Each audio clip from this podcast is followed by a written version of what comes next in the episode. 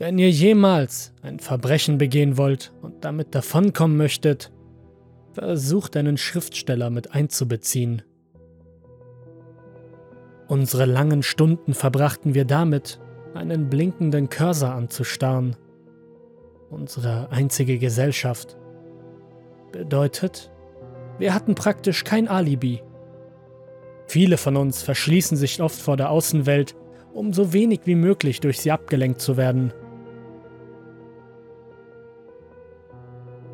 Ihr wisst, wie das in Mordprozessen läuft. Sie zeigen auf euren Google-Suchverlauf und haben schon die ersten Beweise, dass ihr einen Mord geplant habt. Ich schreibe Mystery-Romane und all meine Suchanfragen sehen so aus. Es gab deswegen auch einen lustigen Zwischenfall mit meinem Zimmergenossen Rob auf dem College. Ich hatte meinen Laptop geöffnet und schaute mir moderne Methoden der Mumifikation an, und er dachte, ich sei ein Psychokiller. Ich ließ ihn über meine groben Entwürfe lesen, um ihn endlich davon zu überzeugen, dass das alles nur der Recherche dient. Er mag es, die Geschichte zu erzählen. Glücklicherweise war er mehr als bereit, dies zu meiner Verteidigung zu sagen. Er hatte dieses Mal keinen fröhlichen Gesichtsausdruck wie sonst, als er die Geschichte erzählte. Er wirkte sehr ernst. Er, wie auch alle anderen meiner Freunde, bestanden darauf, dass ich meinen Ex hätte nicht töten können. Ich tat es auch nicht, so nebenbei. Ich weiß, das ist das, was man erwartet, wenn man diese Art von Geschichte liest, dass der Erzähler letzten Endes doch das Verbrechen begangen hat, wessen er angeklagt wurde. Und ich schwöre, ich habe Alex nicht getötet. Die Staatsanwaltschaft tat natürlich ihr Bestes, ein Motiv, ein Mittel und eine Gelegenheit zu finden. Da ich alleine lebte, hatte ich niemanden, der bestätigen konnte, dass ich wirklich den ganzen Tag zu Hause war und schrieb. Und schon gab es die Gelegenheit. Jeder, der mich kannte, konnte bestätigen, dass ich einen großen Wissensschatz besaß, was das Makabere anging. Plus, ich hatte ein paar FBI-Akten von Mördern auf meiner Festplatte. Das seit 1967 in Kraft getretene Gesetz der Informationsfreiheit hatte sich im Zeichen der Recherche mehr als bewährt gemacht. Somit hatten wir auch ein Mittel. Für das Motiv versuchten sie mir anzuhängen, dass ich durch die Trennung angepisst gewesen sei oder irgendwie sowas. Aber hier ist das Ding. Nein, war ich nicht. Ich meine, ja, es tat in der ersten Zeit schon weh, aber ich kam drüber hinweg. Alex war derjenige, der Schluss gemacht hat. Er war sich sowieso unsicher bezüglich seiner Sexualität. Und nach unserer dreimonatigen Affäre kam er zu dem Entschluss, für den größten Teil hetero zu sein. Ich verstand das.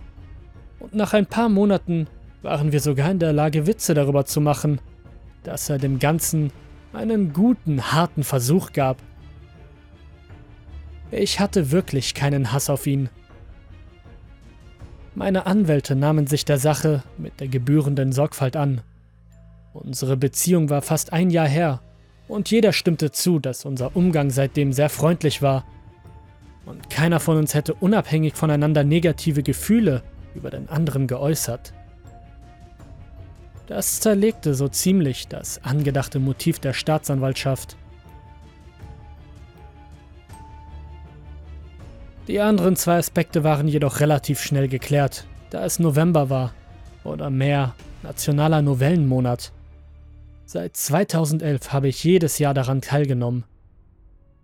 Mein Account auf deren Webseite zeigt eine Zusammenfassung meines aktuellen Buches und ich bestätigte, dass ich die Wahrheit sagte. Natürlich wusste jeder, dass ich in der Zeit schon fast offiziell als vermisst galt. 1700 Wörter am Tag sind härter als ihr glaubt. Um endlich auf den Punkt zu kommen, meine groben Entwürfe wurden ebenfalls als Beweismittel präsentiert. Die Jury debattierte ein wenig mehr als eine Stunde, bevor sie mich freisprachen. Rob und meine Augen trafen sich und ich grinste.